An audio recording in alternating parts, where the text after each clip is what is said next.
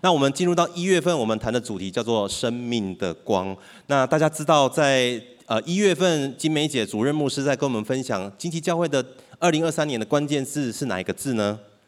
曙光的曙，对不对？所以大家想到曙光这个字的时候，那你在你的脑海当中浮现的图像是长什么样子呢？那对我来说，呃，那时候关键字一出来的时候，我第一个想到就是光从云层上面打下来，然后穿透云层，然后形成很多的光彩，还有明暗的强烈的对比，然后最后打到地面上。所以我就找了一张照片，啊，这个是二零二二年，呃，二零二零年十一月。二十三号拍的这张照片哈，这张照片是修哥是在二零二二年二零二零年十一月十五号的时候，主日结束之后，他就去医院，然后就进入到呃就是住院开始做一系列的检查，然后我们就知道他遇到了一个呃身身体上面的一个极大的挑战，那。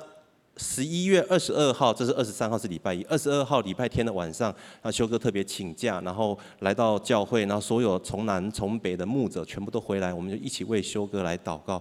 在那那天晚上，其实对我来说也是蛮大的冲击。我一直一直在想说，主啊，这是你的仆人，是你忠心的仆人，那他怎么会在他人生的路上遇到这样的一个挑战呢？我心中有许多的问号跟呃为什么，但是又想起修哥曾经跟我讲过，你不要问为什么，因为我们受造不是。要来跟神挑战，说神，你为什么？我们受造的目的是要让我们能够行在神的爱中，然后让神与我们啊一起同行，然后进入到我们的命定当中。但是你的情感上就过不去啊！啊，如果修哥都遇到这个挑战，那我们跟随神的人，那我们怎么样去跟其他人解释说，我们的人生、我们生命当中，在我们信仰当中，即使有了信仰，那仍然会有这样的一个挑战跟困难。那在隔天上送孩子去学校的路上，其实心情还是蛮低落的。那突然间就抬头一看，哎，那一天突然间在呃这个是黎明路上哈，那有那个光就这样洒下来，好像这个图像就深深的触动我的心。我马上就趁红绿灯的时候就把手机拿起来，然后就把它拍照下来。我觉得好像当光从云层上洒下来的时候，在我的心中燃起了那个盼望。我无法言喻那种感觉是什么，但我深信许多人看到这种类似从光从云层上打下来的时候，那种产生出来的云彩，都会让我们心里面有一种力量，然后有一种盼望。所以有一些摄影师哈啊，如果你上 Google 去查询，你打耶稣光，跑出来的图片都长这样子哈，因为这种光就是可以带给人许多的想法。因为光本身里面就隐藏着许多的讯息，所以我不禁要问：那么我们人眼睛看得到的光才算是光吗？啊，我翻了一下我们家孩子啊的这些呃高国国高中的科普哈，那现在的科学都告诉我们说，光不是只是可见光，还有红外光、紫外光、X 光，对不对？那如果呃就是呃在医学上现在还有伽马光哈，那个就是更更。呃，更是这个就先进的这种应用。那简单来说，人类后来发现，经过几千年之后，人类发现原来光啊，那个波长哈，如果像原子核那么小，那我们人类称它叫做伽马光。那如果这个波长大到像跟一零一大楼这么样子大的这个波长的话，我们称之叫无线电波。所以光它的范围很广，那而且应用面非常非常的丰富。而这一张图，你上网随便都可以找得到。那看似简单，但是却是我们人类花花了很多时间，才慢慢的把它给摸索出来的。那人类在一一千呃西元一八九五年的时候，发现了呃 X 光，这是我们人类第一张拍下来的 X 光，是一位呃德国的物理学家，他他他拿他的太太来做实验哦，科学家拿他自己的太太做实验，拿他的手来拍一张拍下这张 X 光，他手上戴的戒指。那这张 X 光片一发发表的时候，哇，整个整个科学界就是为之一惊啊，然后开始有很多很多的突破，不单是在科学哈，那在文学上也受到蛮大的刺激哈，所以有这个诗人就拿这张 X 光，拿很多张 X 光片啊来做这个诗，他怎么写？他说他的血肉那环绕他那二十四根漂亮的肋骨，形成了一个光晕，如梦如幻。那他没有鼻子、没有眼睛的脸庞直视着我，哦，我只想对他说：“亲爱的，我爱你。”好，这个是理科写出来的诗词了哈。啊，但是代表是怎么样？在这张 X 光片出来的时候，对文学界也好，对科学界也好，带来极大的冲击。我要表达的是，光不是只是我们人生每一个人。每一天必须要的阳光、空气、水三元素而已，而是光里面蕴藏着许多丰富的讯息，是对我们的生日常生活是可以带来极大的影响。所以我就要问大家了：那如果光这么重要，那么到底谁创造了光？是谁在整个宇宙形成的那一刹，已经决定了光它的组成是这样子，然后里头蕴含的所有的资讯是结构体是长这样子呢？有谁能够回答这个答案呢？还有这个答案到底那个创造者是谁呢？圣经给了我们所有人面对这个问题的疑惑。我们一起来念创世记一章一到四节，一起来听。起初，神创造天地，地是空虚混沌，渊面黑暗。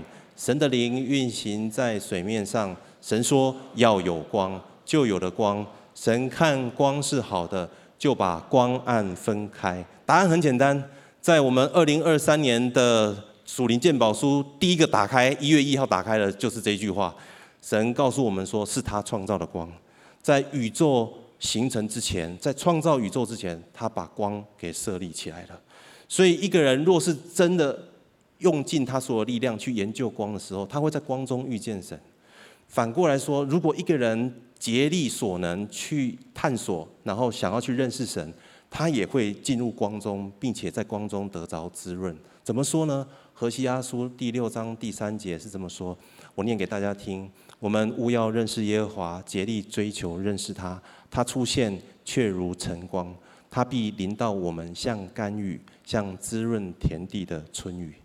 所以在台湾有一座山，大家应该都听过，叫做护国神山，对不对？大家知道护国神山在指谁吗？哈，就是我们的台积电。那台积电的核心技术其中之一是做什么？就是把光很精准的，然后打在很小很小的范围上面，然后控制那个光的能量，控制那个光的范围。你看。光是研究光、应用光，就可以为台湾带来极大的祝福，然后使这个产业最后变成形成是台湾的护国神山。所以，如果一个人去研究物理学或者是物质世界的光，都可以得到这么大的祝福，那如果他他去研究跟探索真理的光呢？那真理的光会对我、对你、对我们带来什么样的影响呢？我想这个问题是从古至今每一个人都想要探索的。为什么呢？因为神把一个好奇心放在我们里面，我们对于未知的东西，我们很想要去探索。但是在探索未知的过程当中，还有另外一个渴望，就是我们希望找到一个恒常不变，然后亘古永远可以信赖的一个基石，一个真理。所以这是我们人类每一个人的渴望。所以在新约时期，耶稣的那个年代，统管巴勒斯坦的最高的指挥官叫做本丢比拉多。他遇见耶稣的时候，他第一个问题是问他：真理是什么？真理到底是什么？你可以告诉我吗？其实这个问题是到现在二十一世纪，即使科学这么发达，我们每个人不禁也会问自己一个问题，就是那到底对我来说真理是什么？那这个真理对我的人生又可以带来什么样的影响呢？所以西方的思想家他们花了很多时间在做这个探索。有一个在苏格拉底，在比他更早几百年，有一个叫做赫拉克利特的这个思想家。他做了一个总结，他观察这个自然界，唯一恒常不变的就是一直在变。那么，到底什么东西是可以成为那永恒不变呢？他看的就是看到那个河流，所以他做了一个总结，叫做“重舟清流，他日再入，亦非浅水”。简单来说，就是我开这一艘船进入到这个河流的时候，今天从同一个位置跟明天从同一个位置到这个河流上，河流上的时候，我遇到的水其实是不一样的水。所以他认为真理就像是一条河流一样。诶，这只是西方人这么想吗？不是哦，东方也这么想哦。来，东方有一个人也是我们东方的思想家，叫做孔子。他站在河川上的时候，看着这个河川昼夜不流不停的这样子在往前流动的时候，他说：“逝者如斯，夫不舍昼夜。”好像时间、人、事物就像河流一样，不断的流逝，而且是昼夜不停。所以，无论是东方跟西方，他们观察这个大自然之后，他们做个总结，就是真理就如同一条河流一般。但是，在这个人类历史五千多年里里头，有一群人的见解跟这些人不太一样。这一群人叫做以色列人，他们相信有一位造物主创造了宇宙万物，所以他们不断的跟这个造物主不断的对话，然后经历经历这个造物主在他们生命当中那个深切的关系跟互动，然后把它记载下来。透过不同的人，在不同的地点、不同的方式，把这些东西记载下来，最后集结在一起，变成一本书。这本书就是我们每个人手中都有的圣经。而他们认为，圣经就是神的真理，就是我们人类要探究真理的时候，我们需要透过的一个媒介。我认为。当我们真真的花力气、花时间去研究这本圣经、探索这本圣经的时候，我们仿佛可以在有限的空间跟有限的时间里面，透过圣经去触碰到那永恒的真理。也许来到这边，大家会觉得说：“你到底在攻啥物会哈？” 我要跟大家说一个总结，就是真理不是一条河流，它是一块磐石。因为这不是我说的，这是圣经这么说的。我们一起来念《生命记》第三十二三十二篇的第四节，一起来，请。它是磐石。无不公平，是诚实无畏的神，又公义又正直。真理不是一条河，它是一个磐石。但是对于现代的人说，你知道哈，我那天看我的手机，看，我天哪！我滑手机的荧幕时间每天平均三个半小时。我说天哪，怎么会这样子呢？好，现在就有这种城市嘛，哈，所以随便大家一看，大概都可以知道。你看手机就三个小时喽，那还要加上电脑，然后再加上 iPad 哦，所以一天我花多少时间在？我的这些 3C 的产品上面，当然我可以找很多借口啊，因为我要工作啦，要点点点，巴拉巴拉巴拉的。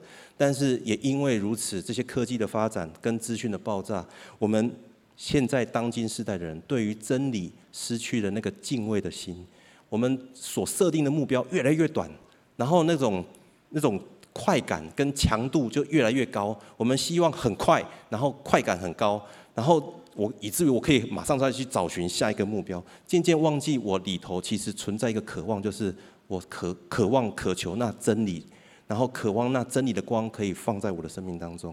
最终我们就是浮于这个表面形式的这种比较，最后就远离我们每个人一定要走的这一条路，叫做叫做追寻真理的旅程。但是。我们不得不说，在面对这个资讯大爆炸的年代当中，在这个资讯像那个波涛洪流的时代当中，我们需要有个锚，然后让我们这一艘船好像在那个大海当中摇荡来摇荡去的时候可以定住。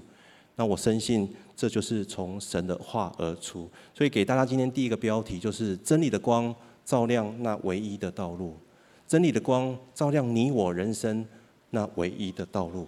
我们一起来念《约翰福音》第十四章第六节。我们今天会花一点时间停留在《约翰福音》第十四章。我们一起来念这段经文，一起来听。耶稣说：“我就是道路、真理、生命。若不借着我，没有人能到父那里去。”我先问大家一个问题：你觉得有谁敢这样说这种话？哦，这种话非常的豪气万千啊，对不对？这种讲这种话要非常有把握的人才有办法讲。哎，我就是道路，我就是真理，我就是生命。若不借着我，没有人能到父那里去。这种话随便说出去，马上就会被打脸了。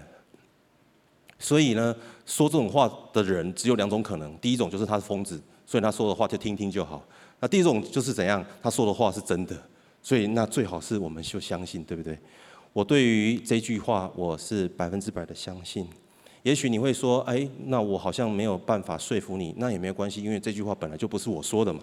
但是我必须要提醒大家，在这两千多年来，当这句话耶稣说出这句话之后，这个世界上有三分之一，到现在目前为止，有三分之一的人，他们相信而且见证这句话的真实性。所以我要提醒大家，也许。今天你再次聚焦在这一句话语的上话语的时候，你可以把这句话语继续的细读，然后更是把这句话带到神的面前，跟他有更深的对话。有一次在呃。呃，就是我们牧区里面有家人，他的父亲要临终了。那医生说可能还要一段时间，但是到底多长一段时间，我们并不知道。所以我们我就去到了病房，然后去探视伯父。那去到的时候，因为他已经在沉睡的状态了，所以当然就是只能单方面的跟他对谈。但是我相信他耳朵是听得见的哈。然后就是在对谈的过程当中，也带领他去领他遇见耶稣。然后这样子对谈之后，不不下十分钟，那伯父就安详的就回天家了。然后我们就开始在预备一些所所谓的后续的这些的事宜。那在预备的过程当中，突然间有发现有一个人眼光一直盯着我们，啊，一回头一看，果然一个人眼睛很大，哦，像铜铃般的盯瞪着瞪着盯着我们这样子哦。原来是这位伯父的看护看护。我就问他说：“哎，那发生什么事情了？”他于是他说，他从来他做看护那么久，他从来没有看过当亲人离世的时候，一家人是这么样子的平静安稳。他认为理论上这一群人应该要呼天抢地才对啊，应该要嚎啕嚎啕大哭才对啊。于是我就跟家属跟他分享说，因为我们是基督徒，那么虽然我们非常不舍，但是我们知道死对我们来说是一个暂时的离别，有一天我们都会再相见。但也因着耶稣的缘故，我们知道有这一条路可以走。如果你也愿意的话，那你也可以拥有这一条路。那你愿意知道这条路怎么走吗？他就点点头，我们就带着他一起做决志祷告，然后邀请他，呃，来到我们的教会当中。那我们离开的时候呢，我可以看见他脸上仍然写着四个字，叫做“不可思议”。我要说的是，死亡对我们所有人来说都是一个人生的终点站，是我们无法擦掉的句点。那每个人都一定会面对面临这样子的一个一个一个挑战跟据点，而每个人也没有办法知道在据点之后有什么。所以耶稣在说：“我就是道路、真理、生命，若不借着我，没有人能到父那里去的时候，正是耶稣在对他的门徒说，他接下来会死，他会被卖，而且被钉在十字架上。所以这一群门徒开始就非常的紧张，因为他们不知道在这个据点之后，那接下来还有什么。”于是耶稣开始来安慰他们说：“你们心里面不要忧愁，你们要信神，也当信我，因为在我父的家里有许多住处。若是没有的话，那么我早就告诉你们了。我去原是为你们来预备地方。我深信神，耶稣基督在对他的门徒说这些话的时候，也是在对现在的我们在说同样的话。他在为我们，他已经为我们预备许多的住处，而且如果是没有的话，他早就告诉我们。”但对门徒来说，他们实在是无法理解，所以耶稣继续对他们解释说：“那我往哪里去？你们知道，那一条路你们也知道。意思是在这个人生的据点之后，那要往哪里去？你们是知道的。要走哪一条路？你们也是知道的。当门徒听到这边的时候，脑筋整个都打结了，所以他们不知道耶稣在讲的是他。”爸爸的家，约瑟的家，还是他现在住的家，还是在指哪一个地方？所以多马这时候就提问了：“老师，老师，老师，我有问题，我有问题要问你。”多马就问他说：“主啊，我们不知道你往哪里去，我怎么会知道那条路怎么走呢？”耶稣带这群门徒，如果你翻开。好，这个约翰福音来到十四章的时候，你会知道这群门徒已经跟了耶稣跟了将近三年多了，看了耶稣行了那么多的神迹，也听了耶稣的那么多教导。理论上，他们应该知道耶稣就是就是弥赛亚，就是那个呃，就是神的儿子。但是事实上，他们并不是那么的肯定。所以耶稣继续对他们说：“如果你们认识我，也就认识我的父。从今以后，你们认识他，并且已经看见他。”耶稣的教导。其实这个是个数学的逻辑啊，他是这样说的：若 a 等于 b，那么你今天有 a 就等于有了 b。如果你认识 a，那你就等同于认识 b 了。所以来到这边，理论上这群门徒应该懂了，但事实上呢，还是不懂，因为他们里头最会算数学的是犹大。那他犹大那时候已经离开他们去卖耶稣了，所以没看起来这十一个门徒数学都不是很好。所以又有一个同学，又有一个同学又举手：老师，老师，老师，我还有问题。啊，这个同学叫做腓力，腓力就问耶稣说：“那么你说 A 等于 B，那认识 A 就是等于认识 B，那么可不可以请 B 现在就来到我们当中？”所以腓力就对耶稣说：“耶稣啊，求你将父显给我们看，那我们就知足了。”换个现代我们在经济教会的比喻，当你的小组长告诉所有的组员说：“我小组长就是教会的领袖，教会的领袖就是小组长。”那所有的小组员听到小组长这么说明，就说：“嗯，了解了解啊，A 等于 B 啊，那认识 A 就是认识 B。那小组长啊，下次我们聚会的时候，可不可以请小组长邀请正式的邀请教会的领袖来到我们当中啊？那当教会的领袖来到我们当中的时候，我们就很知足。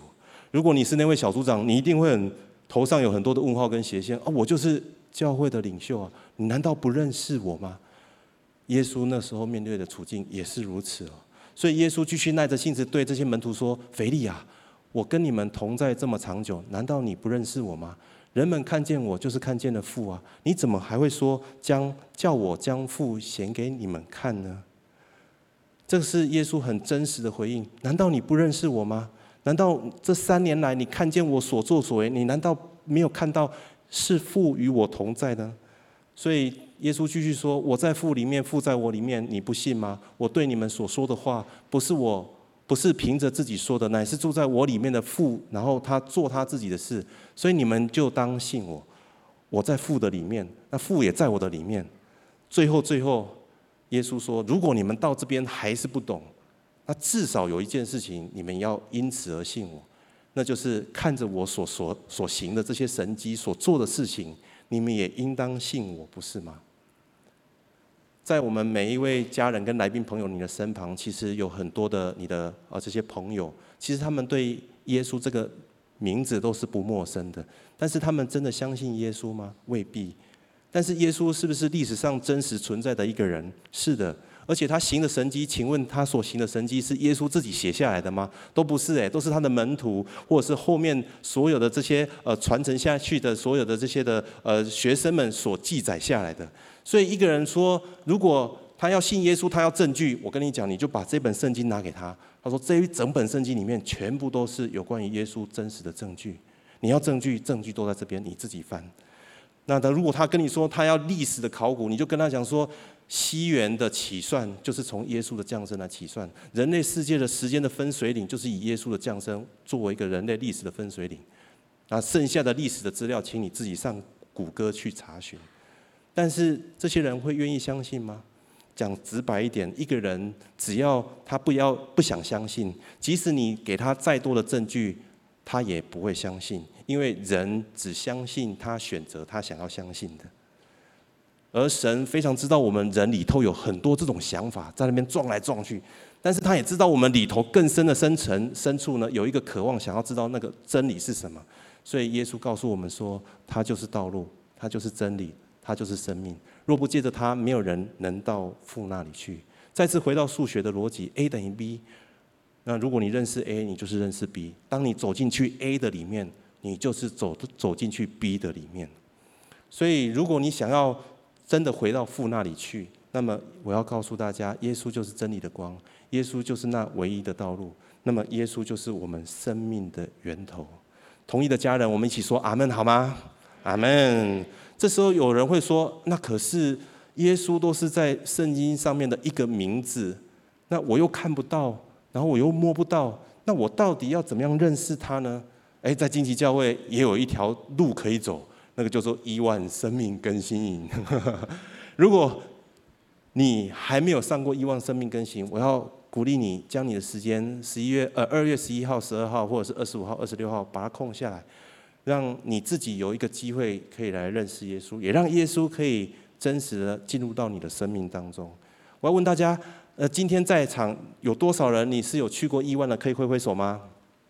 有很多人，还有一些人还没挥手。那么。如果你想知道他们去的经验跟他们的感受如何，刚刚挥手的人在你左右两边，你可以找个时间来问问他们。我相信你给神这样的机会，神一定必然在你生命当中要来做工。再来给大家今天的第二个标题，就是当我们到父那里去之后，我们可以得着什么呢？我们可以得着自由。请问大家，得着自由需不需要付上代价？是一定要付代价的，不是吗？呃，我高中的时候，我们高中，我高中的时候，那时候还有法禁，那很多的限制也是蛮多的。那男女也一定要分班哈。那你知道高中的男生就是一群荷尔蒙爆棚的男生哦，挤在一起，就是每天就是要想办法耍花招，然后在学校的限制底下要找到一点点自由的空间，所以就在哪里耍花招，就衣服上面嘛。所以那时候是白衬衫、卡其裤，所以白衬衫硬就是袖子要。要反折，好，有钱的人就直接去做反折，啊，没钱的人只好自己用熨斗烫嘛，哈，好，然后背后要不就烫三条线，好，这样子感觉就是跟别人不一样。那卡其裤呢，一定就是要把它给刷白，要不然把剪裁变成 AV 裤，然后裤管就不够长这样，然后露出那个你的脚踝这样子哈，然后再者，要不然就是那个什么，呃，就是裤子呢要把它给做打折这样子哦，然后反正就是想尽办法要弄出很多的花招。那最后这个花招玩着玩着玩太大了，比如说那时候我我把那。卡其裤刷白刷太白了，最后就怎样？就直接去教官室嘛，对不对？然后再来就是怎样？就是记警告这样。坦白说，这些争取自由的空间都是像小儿科般哈。那其实，在人类历史上，人们要争取人权，要争取所谓的所谓的自主权，其实都是要付上极大的代价的。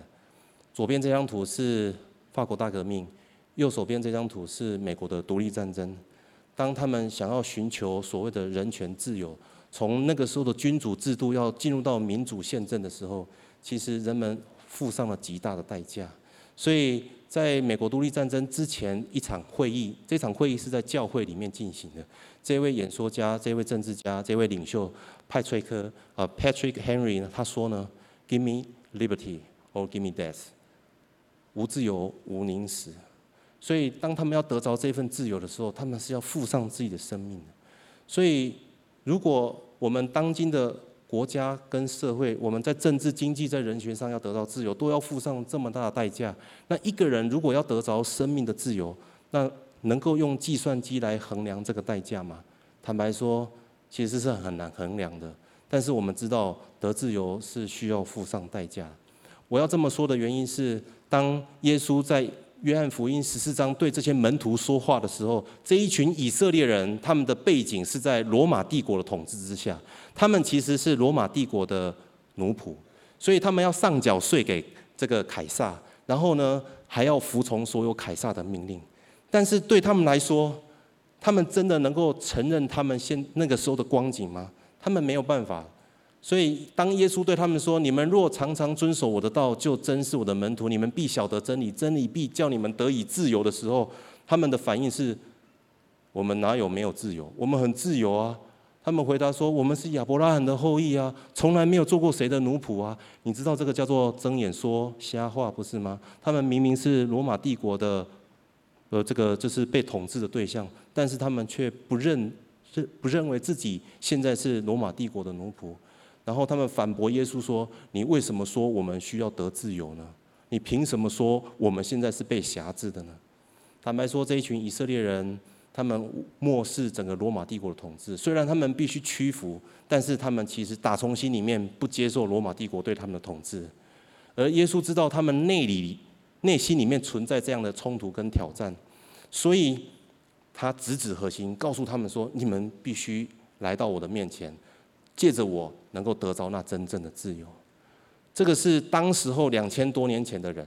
那你会说，哎，我们现在看他们好像看得很清楚，但是两千多年后，我现在是奉公守法的好公民啊，我税单没有迟缴，我不会停红线，黄灯我会踩刹车，然后呢，红灯呃绿灯我会停两秒之后再再往前移动。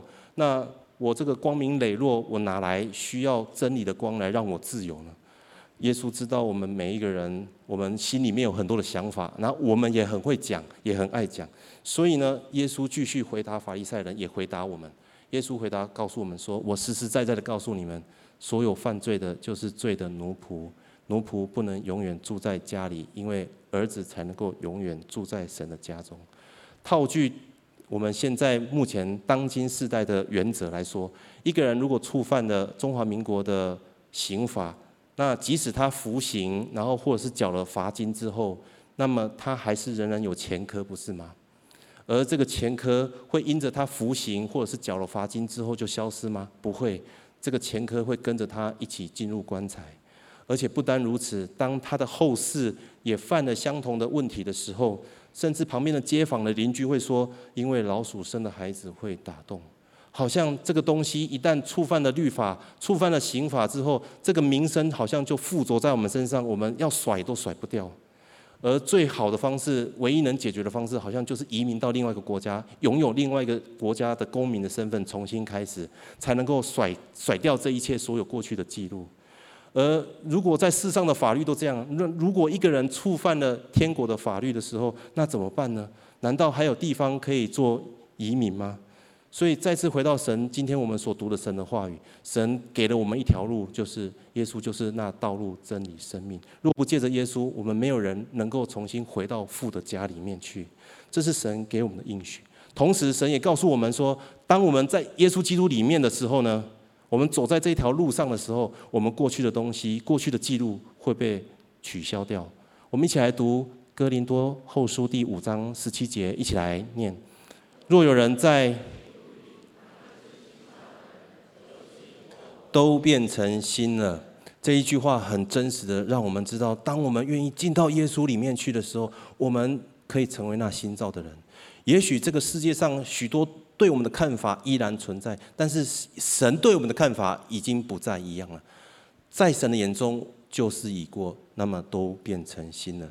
只是很可惜，很多人读到这段话，甚至知道有这这这句话写在圣经里的时候，他们并不在意这些东西，他们更在意的是外在的自由。他们对于他们内里灵魂的自由，他们是漠视不见的。对我来说，其实，在信仰路程当中也是跌跌撞撞的。我之前的工作是在电子产业，嗯，那在电子产业工作，下班时间大概差不多都是。八点到九点，然后这是稀松平常的。那到十一点、十二点的时候，整个办公室基本上都还是灯火通明。所以那时候大家就是一鼓作气，想要去完成目标，然后想要去创造出所谓我们自己很很期待的这样的一个一个荣誉哦。但是在这个过程当中，渐渐的我们就失去了时间的自由，好像我们就被这个工作给束缚住了。也我也渐渐忘记要如何安息。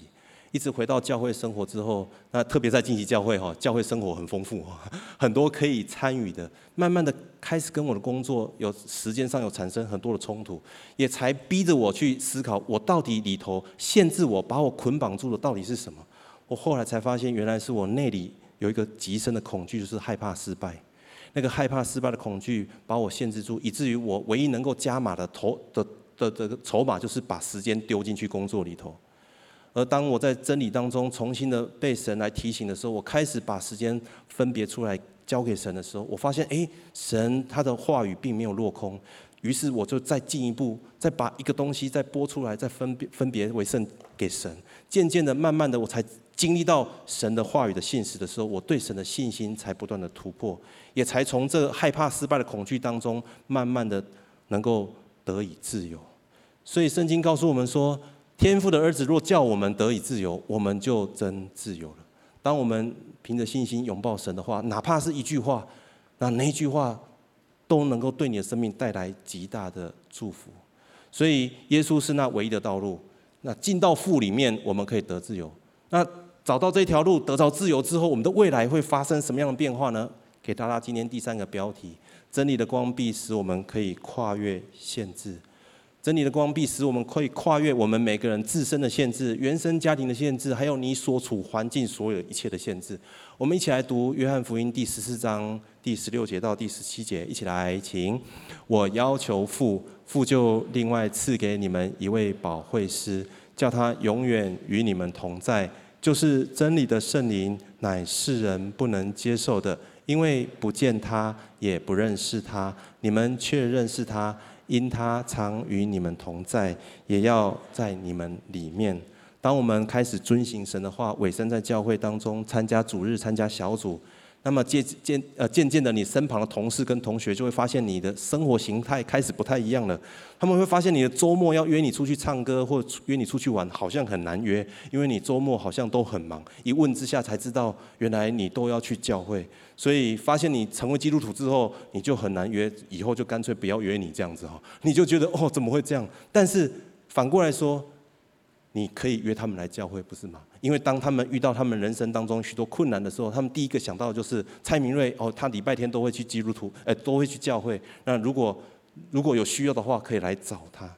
你知道，这就是我们成为基督徒的一个记号。但只是这样还够吗？只是这样是绝对不够的。神告诉我们说，他差派一位保惠师，永远与我们同在，那就是神同在的记号。坦白说，我们每个人有没有神同在的记号，不是我们自己说了算。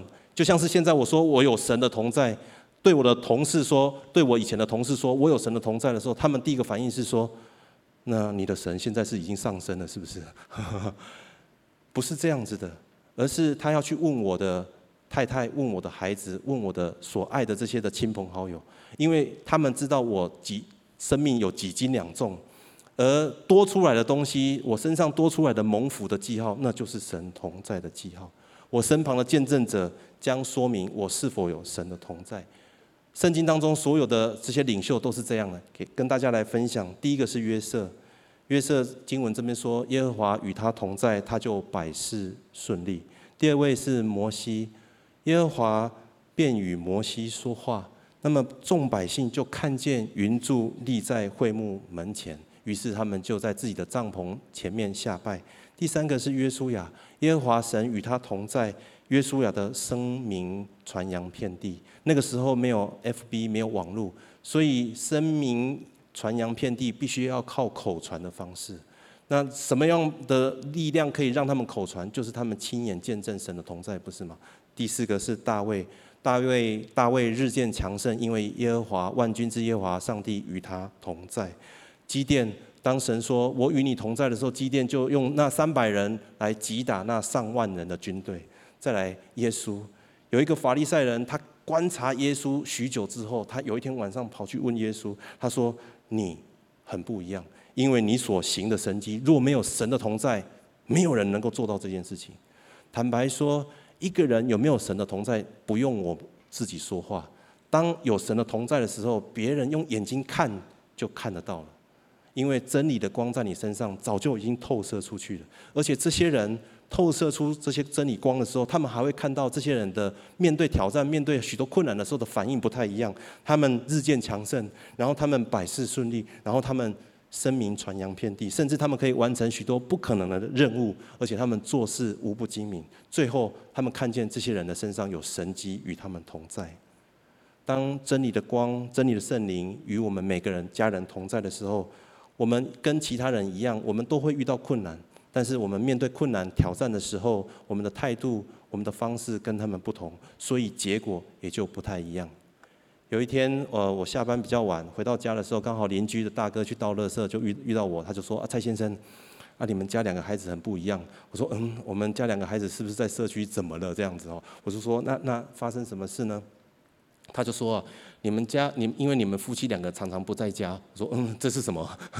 然后他就说：“嗯，你们夫妻不在家的时候，我看到你他们两个孩子会啊，姐姐会照顾弟弟，然后两个人会按时间出来。”呃，中庭社区这边啊，就是一运动这样子哈。那我发现姐姐虽然比弟弟大五岁，姐姐是高中，弟弟是国小。他们啊，就是弟弟会听姐姐的话，姐姐会照顾弟弟，甚至还会煮饭给他吃这样子哈。我说对啊，对啊，对啊，感谢主，因为孩子们都是在教会里面长大的哈，所以在教会里面他们可以比较多学习如何去照顾别人，那同时啊也可以学习如何来顺服权柄这样子哦。然后邻居大哥就说：对啊，对啊，对啊，啊你小朋友去教会是比较好的，比那个去庙参加那个八加九还要好这样子哦。我说哎，这个比喻好像有点，然后我就跟他说啊，对对对，你说的对哈啊，不过这些话不是由我自己说出来，他马上说对。这句话你不能自己说，要由我来说。那接着我就邀请他说：“大哥，那这样子你有空要不要跟我去教会啊？”然后大哥马上接着说：“啊，有了，我媳妇都有带孩子去了。那但但是我有空哈，再聊再聊就飘走了这样子。”我想表达就是，当有神与我们同在的记号的时候，当我我们甚至不用说出口，别人都能够认出来。因为神同在的记号是没有办法磨灭掉的，而且那个透射出来的光是一定可以让人们能够看得见的。我在世人的眼中，其实我很平凡，我的家庭也很平凡。但是我要说的是，就是因为我很平凡嘛，所以我多出来的东西都是神的啊。如果我今天很不平凡，我很有名，那么大家看到的是我的有名，还是看到神的有名呢？因为我是一个无名小卒，所以人们才能够在我的身上看见神的同在，不是吗？也许在座的各位家人，你也觉得你自己在你的团队工作上面，在你的这个就是自个个人的自我成成就上面，不是非常的那么的突出。但是我要说的是，当真理的光与我们同在的时候，神的同在会带领我们跨越我们自身的限制，让我们经历不断的不断的经历突破。每一天一小步，然后每一个月一大步，然后一年累积下来之后，就是一个不可思议的跨越。而渐渐的，人们就会认出你我身上有神同在的记号。如果到这边你觉得你还是不知道要怎么样具体的来行动，那给大家一条路走，就是请委身我们的。培育垒包表就是这一条路嘛，跑先跑一垒，再跑二垒，再跑三垒，再再再跑回来本垒，不是吗？所以如果你已经啊、就是完成 E2 的，请你不要休息一下，然后再来跑门徒班，你就一鼓作气继续跑，好吗？啊、你二垒呃第二局上二垒的时候，你会说没关系，这个第二局上二垒可以可以让我留到三局的时候，让我继续从二垒开始跑？没有这回事嘛？你要么就是一一次跑跑完才能够得分，是吗？神借着教会要来将这真理的光摆放在我们里头，好让我们可以朝着神给我们标杆来前去。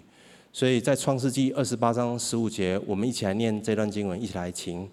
我也与你同在，你无论往哪里去，我必保佑你，直到我成全了向你所应许的。这段经文的背景是雅各那个时候欺骗他的哥哥，欺骗他爸爸之后，以至于夺取长子的名分跟祝福之后，他哥哥想要杀他，所以以至于他唯一的一个选择就是赶快逃离家。而当他逃离家的时候，他是心里面是多么的无助的时候，神对他说：“我要与你同在，你无论往哪里去，我要保佑你，而且我还要领你重新回到这个地方，我总不离弃你。”一直到我成全了像你所说的应许。雅各离开家的时候是七十九岁，回家的时候已经九十九岁了。他离开的时候是孤身一人，回家的时候那时候他有妻妻子儿女，还有成群的仆人，还有成群的所有的这些牛羊。他已经俨然成了一个大富翁了。不单如此，神让他在财务上面经历这样的跨越。他最大生命当中的限制是什么呢？就是他害怕他哥哥会杀他，以至于最后神带领雅各回家的时候，最后一关就是带领雅各跨越他对他哥哥的恐惧，以至于最后他可以回到神给他的应许之地。我相信这样子恩高跟祝福今天也会在我们身上。为什么呢？因为雅各身上的恩高是源自于他的爷爷亚伯拉罕。亚伯拉罕那个时候在跟神对话的时候，神对亚伯拉罕说：“你要离开本地本族富家，往我所。”指示你的地区，所以这个恩高是从亚伯拉罕身上就已经传承下来。他们这一脉相承都有个特质，就是能够靠着神来跨越他们自身的限制。而今天我们所有的基督徒，我们也称为称我们为是亚伯拉罕的后裔，所以我们也传承了这样恩高跟祝福。但是要承接这样的祝福，有没有挑战？有没有要要不要付上代价？是要的，因为离开本地容易吗？不容易，因为本地就是你所熟悉的环境。也许你要离开台中，也许你要离开你现在非常熟悉的这个城市，这对我们来说都是一个很大的跨越。但是神告诉我们说，当我们愿意从现在这个位置上站立起来，跨出去的时候，神就将那个祝福跟应许放在我们里头。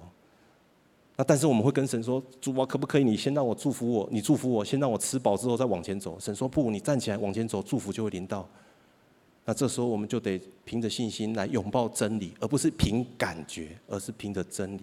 再来第二个，要离开本族，本族就是你熟悉的这些的呃人人人群。那我们常常在同温层当中非常的舒服。啊，因为讲的语言，然后 feel 都很对，都谈得很来。但是有时候神要我们离开这个族群，好让他可以跟我们有更多独处的时间，可以跟我们对话。这时候我们也必须要凭着信心，然后抓住真理来做出选择。第三个是我们需要离开父家，离开父家就是要离开我们的原生家庭，离开我们出生的背景。这不是说我们要跟我们的爸爸妈妈、跟我们的爷爷奶奶切断关系，而是在经济上、在生活的自主权上面，我们是不是可以不要再做一个赖家王老五了？可以真实的扛起自己的责任，然后勇敢拿起神哥给我们的权柄去做选择呢？这些东西都是挑战，但是你是要依据你的感觉去做选择呢，还是依照你的真理去做选择呢？对我来说，呃，我。读书读得比较晚，那工作一两年之后，已经将近三十岁。在三十岁那一年呢，那有了工作，那也有稳定的教会生活，很好。那也也也结婚了，娶了妻子。那家人也都在高雄。那甚至那一年我也买了房子，刚买而已，都还没住进去。那就在所有的东西都已经做好决定的时候呢，竟然神开了一扇门。就是让我有机会可以加入一个新创的公司，那个是我祷告许久，因为我原本的产业是比较传统的，那那个时候就很期待能够加入这样的新创公司，然后去跟人家一起开疆辟土。但是怎么会在我做好一切的决定之后，才跑出这一条选项呢？那一年，那我唯一能做的事情就是跟着教会的小组长一起祷告，跟着太太一起祷告，最后我们就做了个决定，那就出发吧。那么一走一离开之后，就再也没有回高雄了哈。那么，经过十年之后，再次回到这句话的时候，我才明白，原来在那个时候，我们祷告当中浮现的这段经文，在讲的是什么？原来离开本地本族父家，往神只是要我的地方去，里头的祝福，原来是在过程当中一点一滴的堆叠上去。而工作十年之后，来到四十岁的时候，我想说，四十岁再过去就是要进入中年啊！糟糕，要成为中年大叔，好紧张啊。那到底我要继续在这个产业继续发展下去呢，还是要趁进入中年的初期呢，赶快做一个抉择，换个领域，然后常常不一样的这种发展？就在那边摆荡不已的时候，最后做出个选择，好吧，因为这个产业既然都已经做了十年，也都很熟悉了，人脉都有了，好好的就在这个地方发展了。正当做好这个决定的时候，神又开了另外一扇门，让我最后让我最后进入到近期教会，加入到全职侍奉的行列。这对我来说又是一次的离开本地本族父家，因为那是我熟悉的呃这个就是产业里头有我熟悉的这些同事跟朋友，还有就是这个工作的环境也都已经非常的熟练了。但是如果我要踏上一个未知的旅程，我必须。要做出选择，而这个选择到底要用 feel 还是要用真理？那我必须在这边做个下一个做个决定。今年是二零二三年，刚好是我全职进入到第八个年头。那回顾过去过往的这八年，每一年真的是年年非常的精彩，然后年年都有新的跨越。那在这个旅途当中，也有喜乐欢笑，当然不可少的也有悲伤跟眼泪。但重点就是在每一个人生生命的旅程的跨越点。好像神用那道光，用好像雷雕一样哦，就在那个地方把它雕刻出一个一个一个记号。那个记号是是如此的清晰，以至于我看到那个地方是神的同在，以至于我可以跨越那个我自己自身的限制。每一次一小步，然后每一次一小步，然后再一小步。也许我无法跟亚伯拉罕的信心相比，因为亚伯拉罕那时候一移动，从乌尔到哈兰，哈兰到世界，总共走了将近一千多公里，我没有办法像他那样子。但是我依稀能够感受到内心的挣扎里头，那如何在挣扎过程当中去抓住神的话语？我也深信，今天我们每一个人听到神的话语的家人，那你只要愿意拥抱神给你的话，不是凭感觉，是凭着你的信心去抓住神的话。那么神要带领你走上这唯一的道路，让你在这个路上得着得着自由，然后也让你经历可以跨越自我的限制。鼓励各位家人凭着信心走进真理的光中，让我们一起来祷告。我想一个人要做出生命的抉择，基本上大概有两个判断点。第一个就是凭着他的感觉。他的感觉，过去的感觉，然后现在的感觉。另外一个就是，曾经有人跟他讲了一句话，那他把这句话，把这个格言当作是他人生的基调，以至于他按着这句话去做选择。渴望今天所有的家人，你在按着那句话、那句格言、那句格言跟那句话是来自于神的话，因为唯有神的话能够带给你极大的祝福。或者是第二种状况，就是人人人在做选择的时候，会凭借着过去的经验，经验的累积下来，前人的经验，你自身的经验，然后你所听到的经验，然后去支持你所做的选择。或者是另外一种经验是，这个经验里是有跟真理做结合的，在教会里头，我们称为叫做见证。一个，因为一个人的生命故事里头，如果有真理在同在的时候，那将会发出极大的光彩。而光一定会带来为我们的生命带来改变。一旦当我们习惯在光中，那我们就一定会跨越很多限制，因为限制通常是来自于我们没有看到，或者是我们看到我们故意不要去看。但是真理的光必使我们看见，所以我们必然会有截然不同的想法。我要为我们当中有一些人来祷告，特别是我们中间有一些人，你在找寻出路，因为在新的一年到来的时候，你在思考怎么样来规划你这一整年的时候，你在想这个问题的时候，常常都会跑出很多啊，没有办法啦，啊，就只能这样子啊，那我的机会就是这样子啊，要怪也不能怪我，就怪我前人了，点点点，好像在你的脑海当中马上会浮现出很多的 but，但是如果。我要奉耶稣基督的名来宣告，愿神除去你生命当中一切的谎言，因为这些谎言都是来自于撒旦，来自于仇敌。因为在神的手中，凡事都有可能，这是真理。但是谎言以及仇敌的偷窃、杀害、毁坏，会不断的来到你的生命当中。我要奉耶稣基督基督的名来斥责这些谎言完全的离去。还有在我们当中有些人，你在寻找自由，你觉得你现在生活很自由，但是你殊不知你如同好像那个电影在演的《楚门世界》一样，你在一个虚幻的自由里头，你而不自知。而真理的光来的时候，会让你知道，原来在你认定的这个生活范围之外，原来还有另外一个非常精彩的范围是你还没探索过的。我觉得神今天的话语要打开你的眼睛，但是你要愿意抬起头来，你就会必然看见神用笑脸要来成为你的帮助。再来第三个是，我觉得在我们当中有一些人，你想要变得更强，你想要在业绩，然后在个人能力上面变得更加的更更厉害，所以你找了很多人成为你的榜样。这些人也许是巴菲特，也许是比尔盖茨，也许是某某的贾伯斯等等之类的，无论是国内或国外的这些名人。但我觉得耶稣今天要来到你面前，对你说：“孩子，我造你就是要越来越像我，我才是你所一生所要追寻的榜样。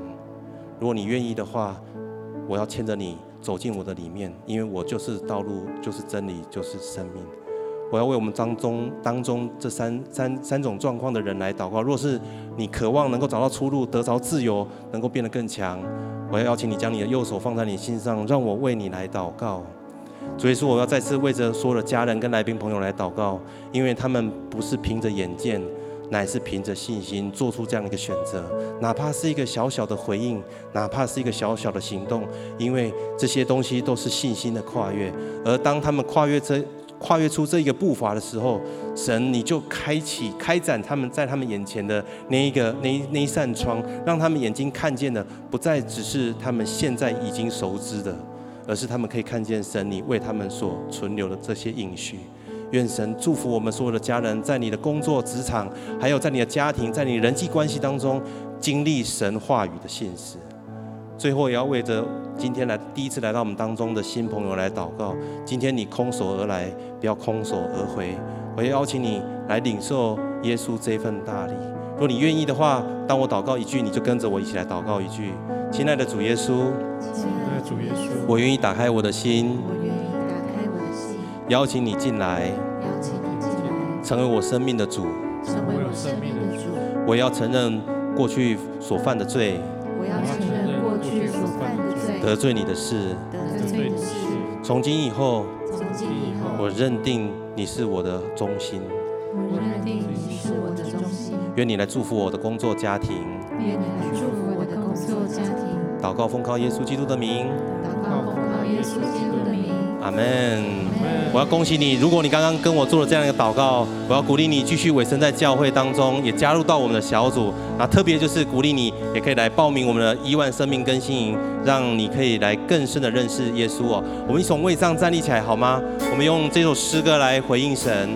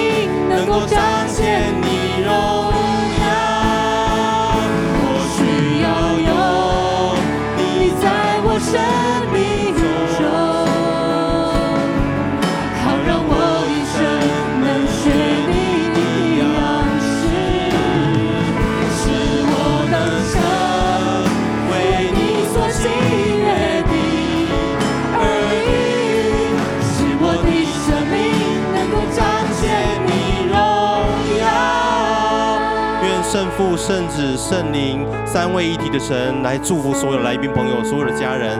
愿上帝的恩惠跟慈爱与每一个人随行，祝福你们的生命，祝福你们家庭，祝福你们工作，祝福你们的人际关系。祷告奉靠耶稣基督的名，阿门。在这。